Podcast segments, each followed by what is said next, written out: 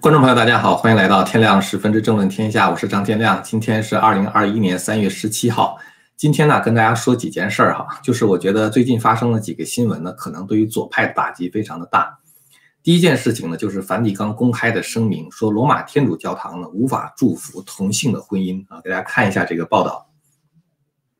这个是美联社的报道，说梵蒂冈禁止对这个同性婚姻的这个祝福，同时的话呢，说这个神呢是不会祝福罪恶的。呃，因为这个同性婚姻呢，现在可能是有一些人自称是天主教徒哈，那么他们在呃结合的时候呢，希望到教堂里面得到这个牧师的祝福，那么他们就向这个天主教廷呢请示说这个事情是不是可以？那么天主教廷呢有一个叫做教义完整性的教廷教义部啊，就是相当于对这个宗教的教义呢做出解释，那么他们呢就否定了这样的申请啊，他们就是说牧师的话呢不能祝福同性的婚姻。呃，他给了几个理由哈，他一个就是说同性结合呢不在造物主的计划之内啊，就是说在神在造人的时候造了男人造了女人，让他们这个组成家庭，从来没有说让两个男人或者是两个女人的话呢组成一个家庭，所以因为这个呢不在造物主的这个计划之内，因此呢就不受到祝福。但是呢，就是说他这个梵蒂冈的声明呢讲得很清楚，因为他讲了好几页哈，这里边讲的也很清楚，就是说，呃。这并不是说他们歧视同性恋者啊，他们仍然欢迎同性恋者能够到这个天主教的教堂里边去。但是呢，不是说因为他们欢迎同性恋，而是希望每一个人啊，因为人人都是有罪的嘛。那么当然，同性恋者的话呢，也是有罪的。那么对于罪人的话呢，天主教他们会抱着一种接纳的态度，也就是说呢，通过在这个教会中的修行啊，能够更改他们的罪恶啊，能够改变他们的罪恶。那么这个呢，就是。呃，他们对于同性恋的一个表态，呃，这个里边有一个问题哈，就是说他们这个里边讲了一句话，他说上帝没有也不可能祝福罪恶，他祝福有罪的人，使他认识到自己是他爱的计划的一部分啊，并允许自己被他改变。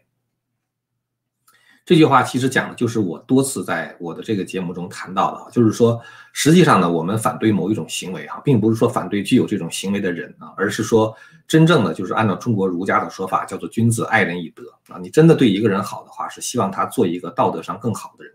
希望他能够做一个被神所接纳的人啊。这个呢，就是跟这个天主教的教廷他发表的这个声明的话呢，其实在这个方面是这个精神上是一致的，是吧？其实不光是针对这个，呃，同性恋，在这个教廷的这个声明中的话，他们还讲了这样一句话啊，他说教会永远不会祝福同居，就是说婚外的性关系，就是婚姻以外的性关系是不能够受到教会的祝福的啊。然后呢，他说有一些人婚外同居，而教会并不承认这一点啊，所以就是说这一次教育教廷部的这种。呃，声明的话呢，它其实跟天主教传统的教义是相吻合的啊。不光是同性恋不受祝福，那么包括这个婚外的性行为的话呢，也不受到祝福啊。其实按照这个圣经的说法，这是属于呃淫乱啊，这个是就是 adultery 啊，就是属于淫乱。这个在摩西十诫里边的话是一个明确的诫命啊。呃，为什么这个事情现在变得这么重要呢？哈，因为实际上这个大家看到这个教皇呢，就是这个方济各哈。他在二零一九年的时候，在墨西哥接受媒体访问的时候，讲了一番话。这番话呢，即使现在看来，仍然是站在支持同性婚姻的一方。所以当时方济各讲完这个话之后呢，大家都都觉得这是这个罗马教廷天主教皇呢，以天主教的教皇呢，已经支持同性恋了。但是这一次呢，教育教廷部做出了一个非常清晰的解释。我希望呢，就是说这个事情之所以发生哈，是因为教廷的内部还是有。这个大量的虔诚的信徒哈，因为他们倾向于这个这种行为是不受神所喜悦的啊，因因此的话呢，可能会对教廷形成压力啊。那么现在的话就出了这么一个声明，呃，因为我们知道这个方济各为人是非常左倾啊，所以说，呃，特别是他非常反川普啊，所以左派非常喜欢他。呃，他本来是这个阿根廷人啊，他本来就带有这个社会主义的倾向。当时这个川普上台的时候呢，教皇曾经话中有话的去讽刺川普，因为川普当时是说在美国和墨西哥的边境要建一堵墙嘛，把那些非法的移民挡在外面。方济各呢就讲，他说一一个只考虑建墙而不是建桥的人不是基督徒啊，意思就是说，呃，基督徒的话是应该建一个桥梁啊，接纳他们，而不是说建一个墙把他们挡在外面。所以当时方基各讲这个话的时候，大家都觉得是针对川普啊，觉得特别痛快。所以左派的话特别喜欢这个教皇，呃，因为他们基本上是这个这个这个这个这个在这个意识形态上是一样的。那么这一次罗马教廷对这个 LGBTQ 的这个平权法案，哈，就是在左派的议程中占据很高优先级的法案，呃，给予了这样的一个解释和说明的话，等于是对这个左派迎头的一击啊。我觉得左派因为最近一段时间用力过猛啊，也可能是得意忘形，所以用力过猛，达到了一种完全罔顾事实、失去理智的疯狂程度啊。他们最近几个月的表现，其实是让很多人呢这个呃开始反思啊，就是左派的这些议程。呃，其实这两天发生一些事儿哈，就是说这个嗯，听起来我觉得也是让我们觉得特别奇怪的事情哈。大家可以看一下，这个呢，一个是哥伦比亚大学，这个是美国的常春藤名校了哈。他竟然要搞六个毕业典礼，为什么要搞六个呢？它是基于你的种族啊、你的这个收入的情况和你自我认同啊。比这个自我认同的话，可能包括性别认同，就是比如说给黑人搞一个啊，给同性恋的搞一个啊，给一个什么什么什么搞一个，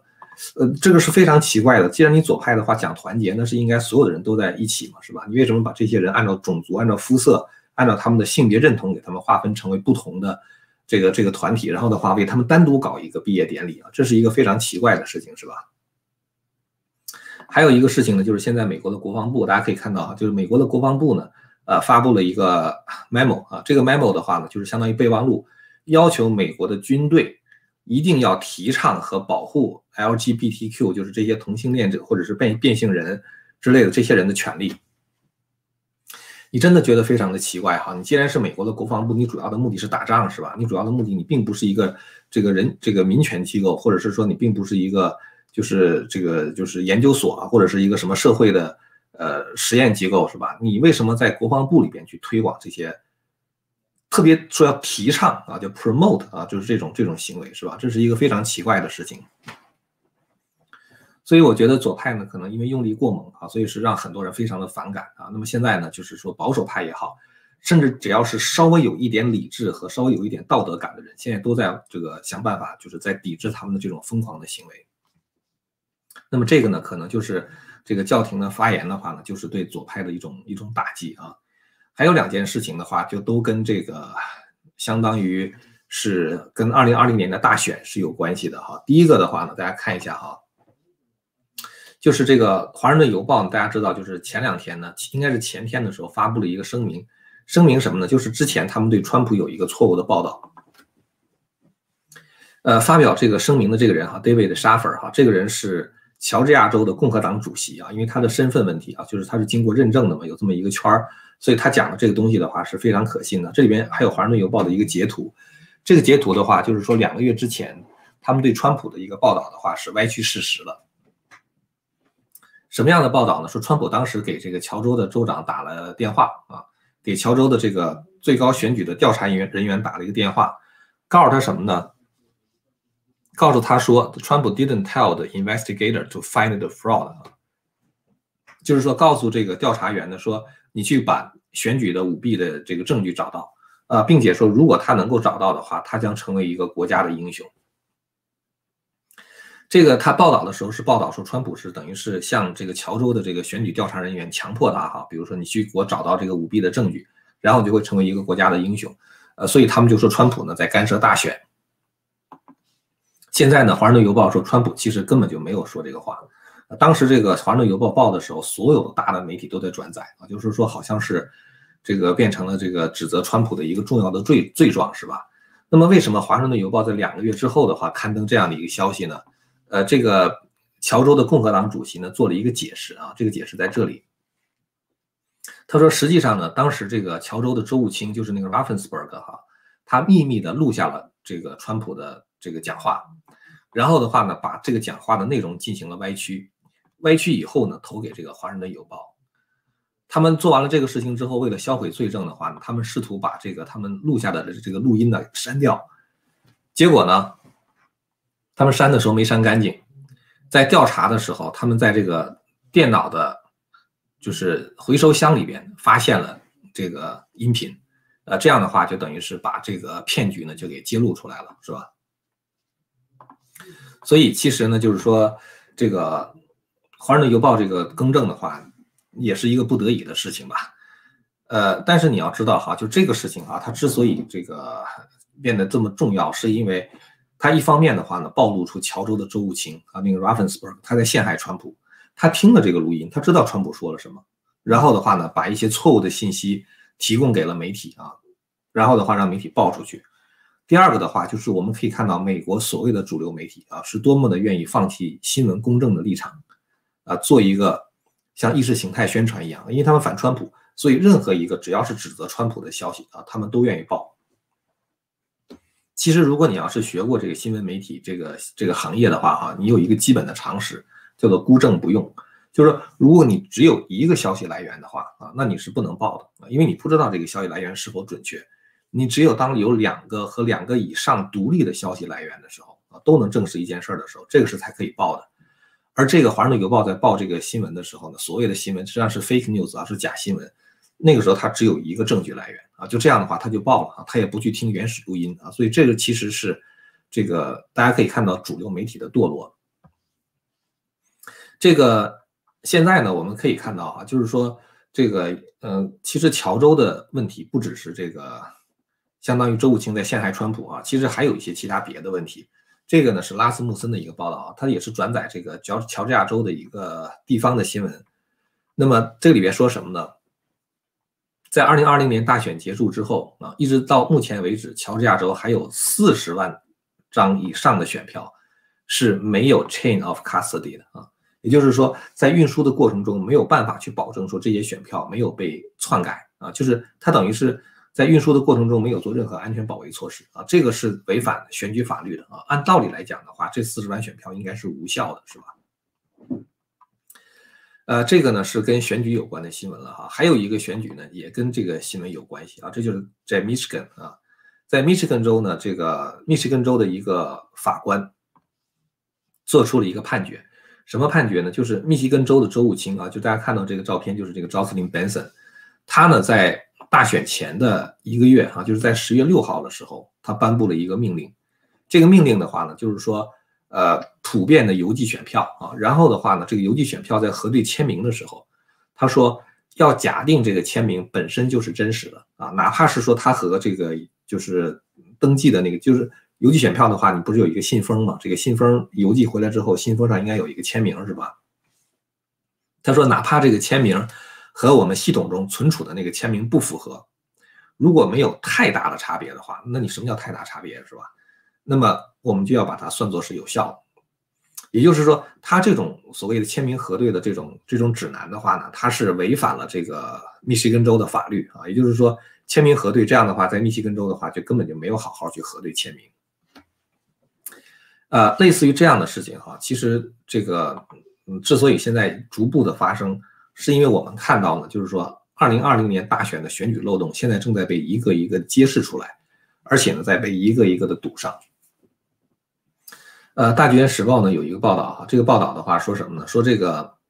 百分之八十九的共和党人和百分之六十的民主党人其实都是支持这个 Voter ID 的啊，就是说在投票的时候的话呢，应该是出示你的这个合法投票的身份证件，然后才可以投票。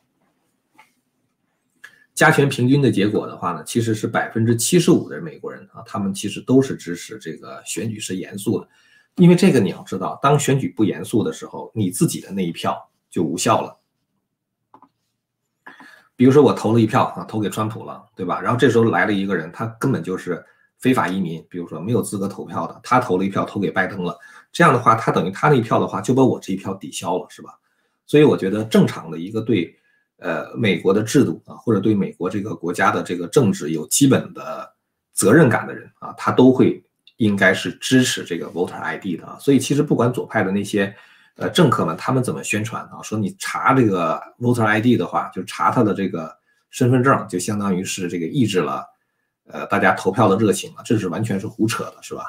如果他因为这个就不来投票的话，那你就别来投票了，是吧？因为你根本就对这个呃。美国的民主制度，你没有贡献，没有任何责任感，是吧？你连办一张办一张这个投票的这个呃身份证的话，你都不愿意，是吧？那就说明你对美国根本就你就没有资格投票了，等于是。那么如果各个地方开始查这个 voter ID 的话，哈，那么其实对于这个二零二二年共和党的中期选举，那就相当有利了啊。这个大家可以看一下，这个川普呢，就是这两天在接受这个福克斯新闻的访问，就是福克斯新闻中有一个呃 Maria b a t i r o m o 啊，他跟川普的关系可能是非常好啊，所以他呢在访问川普的时候，川普就透露了他二零二四年是否会参选。川普说呢，他二零二四年是否会参选的话，取决于二零二二年这个中期选举的结果啊。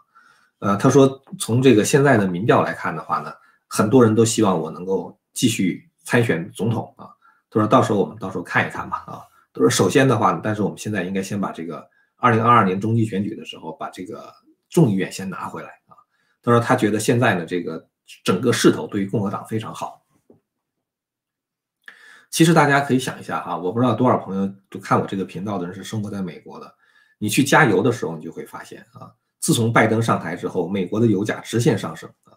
川普在台上的时候，我加油的话，大概比如说在纽约哈，大概是两块七毛几啊，就是加这个 premium 的油。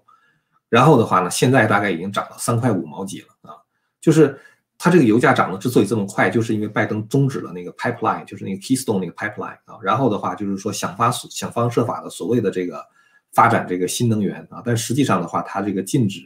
在这个联邦的土地上搞这个石油压力裂解啊，就类似于这样的事情，它对这个能源的伤害是非常大的。当美国不能够实现能源自给自足的时候，你就依赖中东啊啊什么这个委内瑞拉呀，就依赖这些地方啊，甚至可能是俄罗斯啊。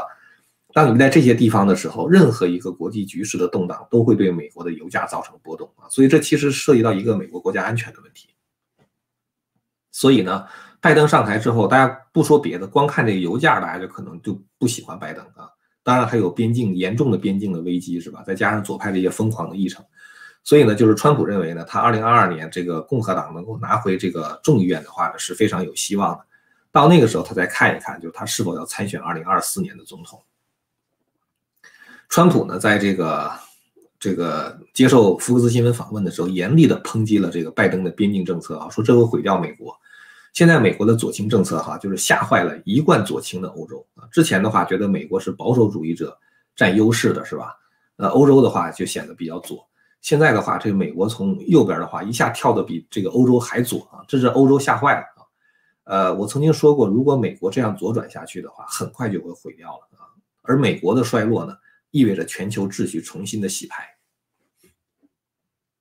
大家知道这个春秋战国时期哈，五百年的战乱，它怎么发生的呢？就是周天子不行了啊。周天子本来作为一个最高的权力的这个掌权者，他既是道德上的权威啊，像文武成康之际啊，这个周天子的话就是各个诸侯国的道德楷模了，是吧？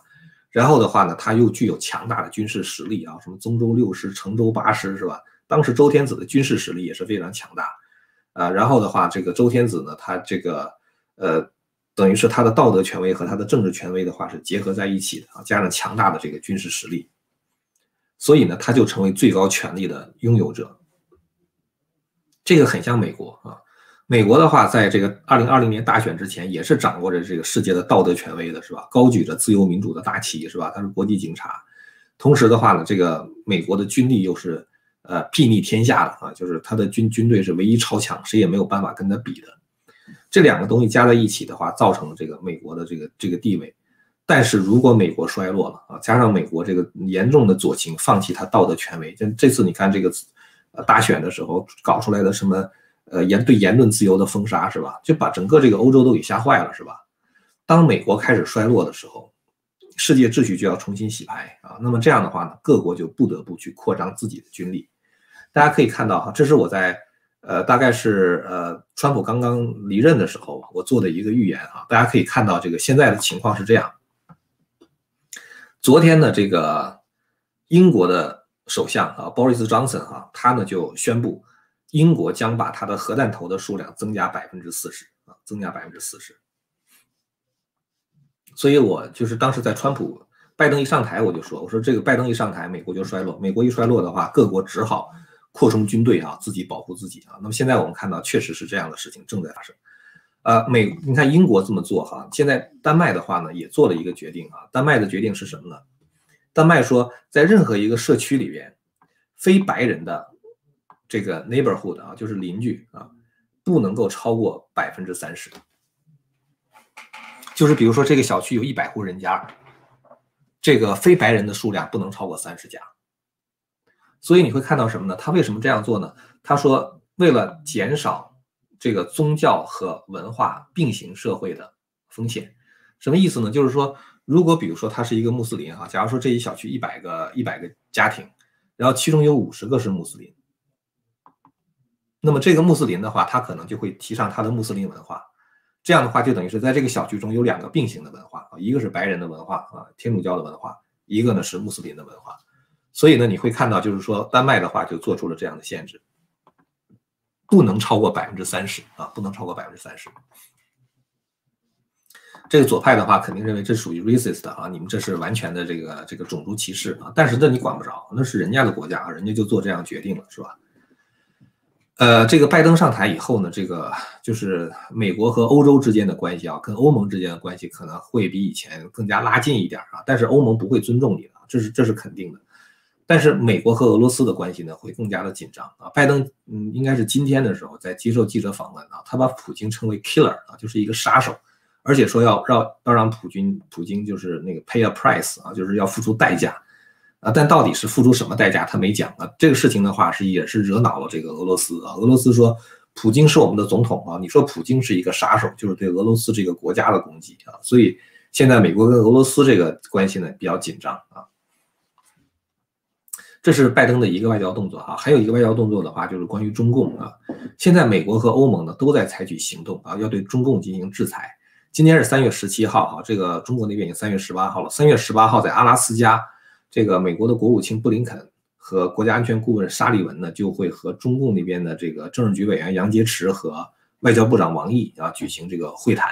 在会谈之前的话，现在的气氛已经变得很糟糕了啊！因为什么呢？因为这个美国国务院这两天更新了这个香港自治法啊，香港自治法是美国就是两院通过的一个法案嘛。中共在两会期间呢，他这个整顿香港的选举制度啊，所谓的什么爱国者治港啊，就是中共的傀儡。才能够当这个香港特首啊！一般人你选举出来这个，呃，香港特首的话，中共是不承认的。但是的话，他等于把香港的选举法给改了啊，就是他没有遵循香港基本法的规定，中共自己就把香港的这个选举法就给改了啊。这个的话，等于是对这个香港自治的一个践踏嘛。那么现在呢，国务院就更新了这个香港自治法啊，呃，点名了二十四名中港官员啊，然后呢，把他们列在制裁名单上。这二十四个人其实不是这个拜登政府开始制裁啊，这二十四个官员的话，在之前就已经制裁，在蓬佩奥时期就开始制裁，因为川普在二零二零年七月份的时候就签署了一个行政命令啊，就是叫香港正常化总统行政令，呃，其中的话就是说要对违反香港自治的，就是就是让香港没有办法继续自治的这些人的话进行制裁啊，包括比如说他们不能自由进出美国，然后对他们的财产进行冻结。啊，等等，就是对他们要进行这样的制裁，这是现这是川普总统在二零二零年七月份的时候做的事情。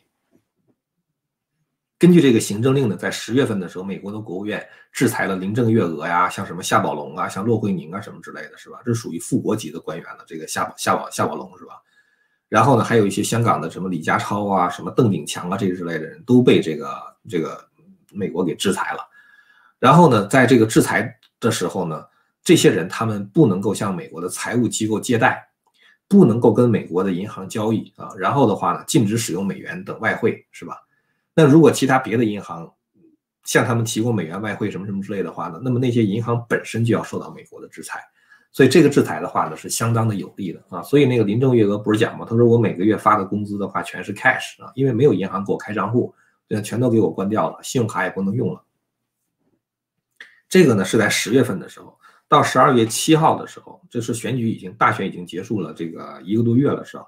到十二月七号的时候，呃，我们那天还特别做了一期节目，当时川普政府制裁了中共十四个人大副委员长啊，中国人大副委员长的话是属于副国级的干部啊，对他们进行制裁。所以这次的话呢，这个布林肯哈，就是说把二十四个人列在这个香港自治法的制裁名单上，他也其实就是延续了当时川普政府的那个法令啊，就是川普时代通过的这个法令呢。他们现在在执行啊，所以这个并不是一个新鲜的事儿啊。但是他们在这样的一个节骨眼上，明天就要去见这个中共这个外交官员的时候，今天发布这样一个制裁令啊，这本身的话也是，呃，告诉这个中共的官员啊，就是美国呢，就是对于香港问题啊，就是不会坐视不理的。